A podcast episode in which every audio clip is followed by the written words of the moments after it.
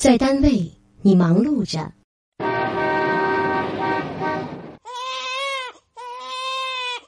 在家里，你依旧忙碌着。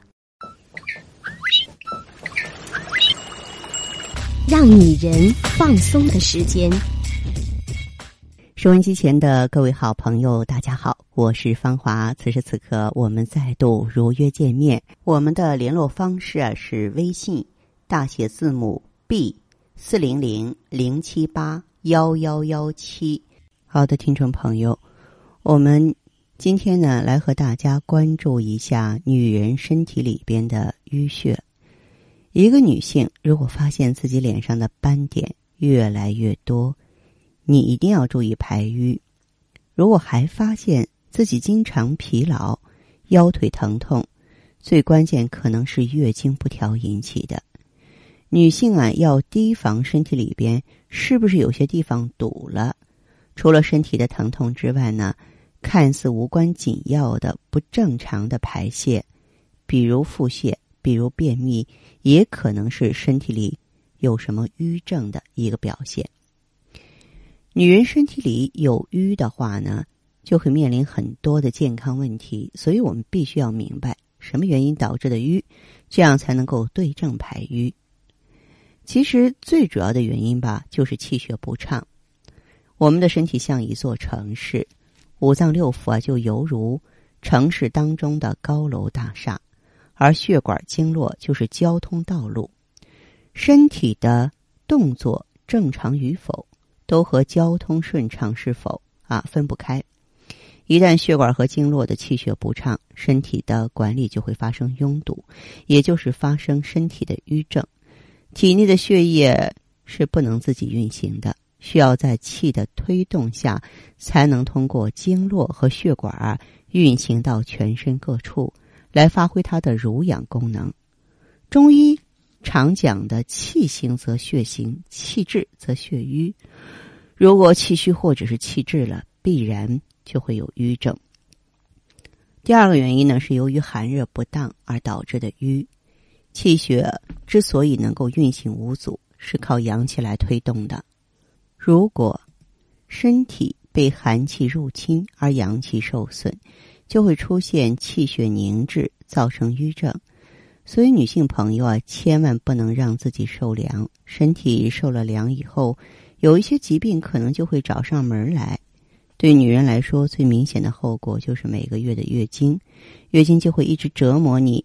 尤其是在经期前和经期那几天，最忌吃那些生冷的食物。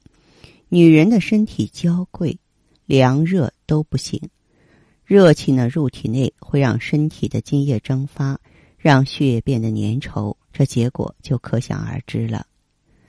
还有一种就是外伤导致的瘀，如果因为跌倒啊，或是外伤损伤了经脉血管。而使得血液溢出血管，这就称之为离经之血了。这种血呢，不会重新回到血液循环当中，即使它是鲜血，如果在身体里滞留，就会成为淤血，或是造成身体的瘀症。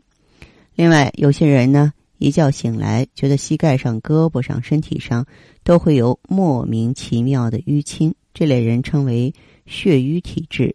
是由于阳气不足，不能够推动血液流动，这样不仅会造成身体器官的损伤，还会加速衰老。所以，这类女性朋友一定要注意身体的调养，饮食上也多吃那些具有舒筋活络作用的药食同源的食材，像山楂呀、葛根等等。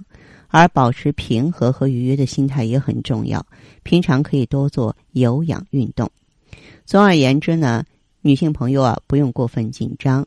身体呢有瘀，我们需要在平常的饮食和生活中注意，并且能够保持好足够的睡眠，再加上中医的调理啊，并且保持乐观向上的心态，这样一来，身体的淤堵啊也就能够很快的消除了。其实呢，要想判断一下自己身体里头有没有淤堵，有一些特征呢，我们是可以把握的。总体的特征就是血行不畅、肤色晦暗、舌质紫暗，而且呢，这类人呢瘦人居多。啊，平常呢面色比较晦暗，皮肤偏暗，或者说有色素沉着，容易出现瘀斑，容易出现慢性疼痛，口唇暗淡或紫，舌下有静脉曲张，啊，而且呢眼眶黑暗，就是有黑眼圈啊，容易掉头发，皮肤比较干。女人呢，多出现痛经、闭经，或是经血中呢有凝血块，经色呢紫黑有块崩漏。呃，心理特征呢就是性格易怒、急躁、健忘，发病倾向呢就容易出血、中风、得心绞痛。而且呢，现在这个很多人呢出现慢性头疼啊、肿瘤啊、中风啊、冠心病啊、颈肩腰腿疼痛、月经不调、前列腺病，实际上都和淤血有关系。那么对外界的适应能力也差，比方说不能耐受风邪呀、寒邪等等。呃，所以呢，淤血体质的朋友啊，一定呢要注意及时调理啊。在这呢，我也给大家推荐几款食疗方案。一个呢就是黑豆川芎粥，川芎啊十克，然后黑豆二十五克，大米呢五十克。川芎是药嘛，用纱布包裹，跟黑豆、大米啊一起加水煮。加点红糖，分次温服，它可以活血祛瘀，然后养血行气。再一个更简单的就是山楂红糖汤，十个山楂啊，准备适量的红糖，把山楂冲洗干净，去核打碎，放在锅里头，加清水煮二十分钟，调红糖以食用，它能够活血散瘀。还有桃仁红花粥。桃仁十克，红花十克，糯米五十克。把桃仁啊捣烂如泥，红花用布呢包干净，跟米呢一起放在锅里煮为稀粥，我们就可以吃了。它可以活血通经、去瘀止痛。还有一点的话呢，就是如果你的瘀滞比较重了，建议各位呢可以选择气血双补丸，或者是呢呃三七粉。